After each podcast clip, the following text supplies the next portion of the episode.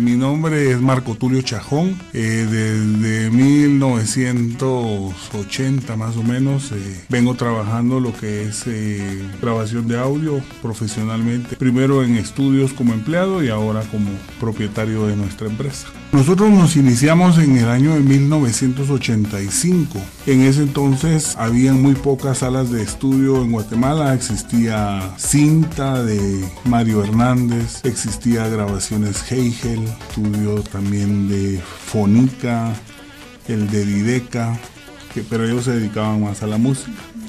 Yo en ese entonces trabajaba en un estudio que se llamaba Sistema Óptimo de Sonido y coincidentemente vino de Estados Unidos una persona que trajo un equipo de estudio de grabación pero para uso personal y teníamos un amigo en común que cuando él vio que este amigo no usaba el equipo regularmente sino que solo lo usaba para hacer sus canciones y eso. A él se le ocurrió presentarnos para ver si en algún momento podíamos llegar a tener una sociedad y formar un estudio. Y efectivamente nos conocimos, yo le propuse la idea a este otro amigo y a él le interesó y en cuestión como de menos de un mes ya habíamos formado la empresa que en sus inicios se llamó Centro Profesional de Audio.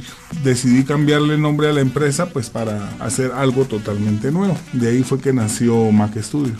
Depende del proyecto que uno quiera hacer, ¿verdad? Porque usted puede hacer un estudio casero para uso personal de muy buena calidad y puede también tener un estudio para uso comercial que de repente no llena la calidad que los clientes piden. Depende mucho primero de la meta que usted como profesional tiene para poder decir, bueno, yo lo que quiero es cierta calidad de sonido. Basado en eso, empieza usted a ver las posibilidades que tiene de comprar el equipo con el dinero que, cuenta para financiarse, ¿verdad? O sea, son dos cosas que van a la mano. Pero me parece a mí, uno como persona, pues si la idea es tener un estudio profesional, debe aspirar a tener un equipo profesional. Cuando yo empecé en, en, la primera empresa donde trabajé, que era Grabaciones Heigel, en ese entonces se grababan con de cinta, pero eran de un solo track las grabadoras, eh, no eran ni siquiera multitrack como ahora, ni estéreo, ¿verdad? Eh,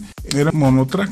Y digamos, para poder hacer mezclas de sonidos o se hacían en el instante todo, mezclar música, efectos, voz al, al instante como que si fuera en una radio en vivo o si no, lo que se hacía era que se grababa primero la voz en una grabadora, luego se ponía a grabar en otra grabadora, se tiraba la música y se le daba play a la voz para ir haciendo las mezclas, ¿verdad? Los jingles en ese entonces así se grababan, se grababa primero la batería, luego de una copia de la batería con bajo a otra grabadora, luego una copia de bajo con batería y guitarra a otra grabadora y así hasta que se iba formando una pieza completa. Posteriormente empezaron a salir las grabadoras multitrack. Claro, en ese entonces, que era como año 1977, en, en el mundo ya existían grabadoras multitrack, pero antes tener un estudio era muchísimo más caro que ahora. Ahora pues con una computadora y un software uno puede tener un estudio de grabación bastante bueno. Antes no, antes las grabadoras costaban, digamos una multitrack de esas costaban 4 mil, 5 mil dólares solo la grabadora. Las consolas, los micrófonos, todo era carísimo. Entonces necesitaban un mínimo de 20 mil dólares para poder tener un estudio pequeño. Pues este negocio es muy gratificante, la verdad. Gracias a Dios nosotros hemos podido desenvolvernos a un nivel bastante profesional. Hemos hecho de, las mejores experiencias es ver uno el trabajo difundido por los medios, ¿verdad? Eh, yo me recuerdo cuando yo empecé, mi ilusión era grabar los anuncios de las líneas aéreas, de los cigarrillos, de digamos de Malboro. Malboro era una marca que todos sus anuncios venían de afuera, locutados por un locutor mexicano, pero con el tiempo se nos dio la oportunidad de hacer nosotros aquí los anuncios, obviamente usando las imágenes de afuera y con la música tradicional de Marlboro, pero Marlboro en algún momento lo grabó Jorge La Infiesta, José María Torres, lo grabó Ronnie Soto, Luis Morales también hizo en algún momento la sustitución de Ricardo Montalbán en la locución de Marlboro, ¿verdad? y eran anuncios que uno los miraba en la televisión y decía, qué anuncio, era, era como lo aspiracional para hacer uno. A mí me encantaban los anuncios de McDonald's y hubo un momento en que también grabamos los anuncios de McDonald's y así muchas marcas que uno a veces no se imagina. Aún ahora hay marcas que uno dice yo quiero hacer los anuncios de esta gente porque son bonitos, porque hacen buena creatividad y porque uno no los hace. Entonces uno dice ojalá que un día se me presente la oportunidad de yo hacerlo. Creo que eso y además pues la satisfacción de realmente haber subsistido y haber vivido todos estos años de esta carrera, ¿verdad? Es algo gratificante porque ha sido difícil. Gracias a Dios aquí estamos. Ya tenemos como 28 años de existir como empresa y cada día estamos mejor. Yo siempre he pensado que los sonidistas, primero que todo, como un locutor, si no tiene voz,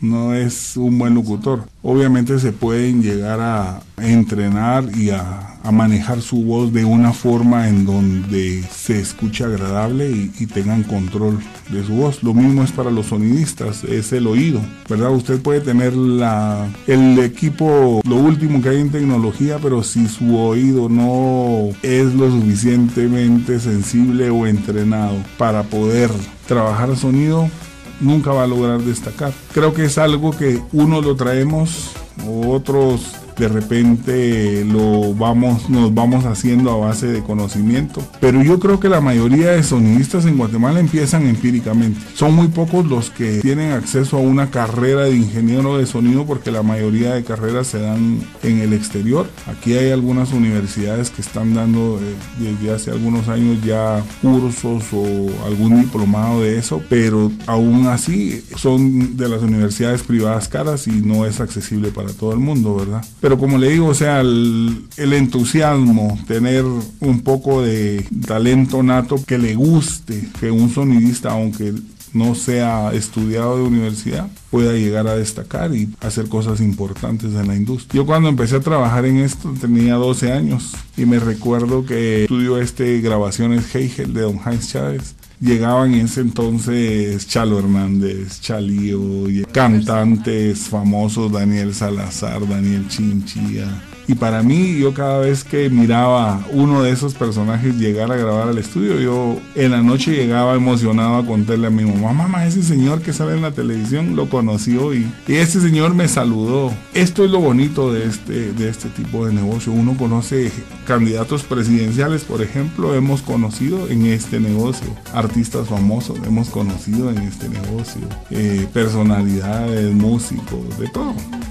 Yo creo que como todo a todos los jóvenes, eh, yo lo que siempre he dicho es que se enfoquen, ¿verdad? O sea, uno puede estar estudiando publicidad, pero no necesariamente solo porque recibe clases de locución ya es un locutor. Como decíamos, yo creo que hay algunos que traen un talento nato para la voz, educándola y trabajándola puede ser que en ese campo de locución les vaya muy bien si es que se lo proponen. Y lo mismo, eh, una persona que se quiere dedicar a la producción, por ejemplo, producción de sonido o producción musical, eh, es difícil que una persona de la noche a la mañana quiera ser un productor musical o un productor de jingles si no tiene lo nato de ser músico, ¿verdad? Entonces yo creo que uno también se debe enfocar, o sea, si usted quiere ser un productor musical, pero está consciente de que no sabe música, pues le tocaría estudiar también una carrera de música para poder tener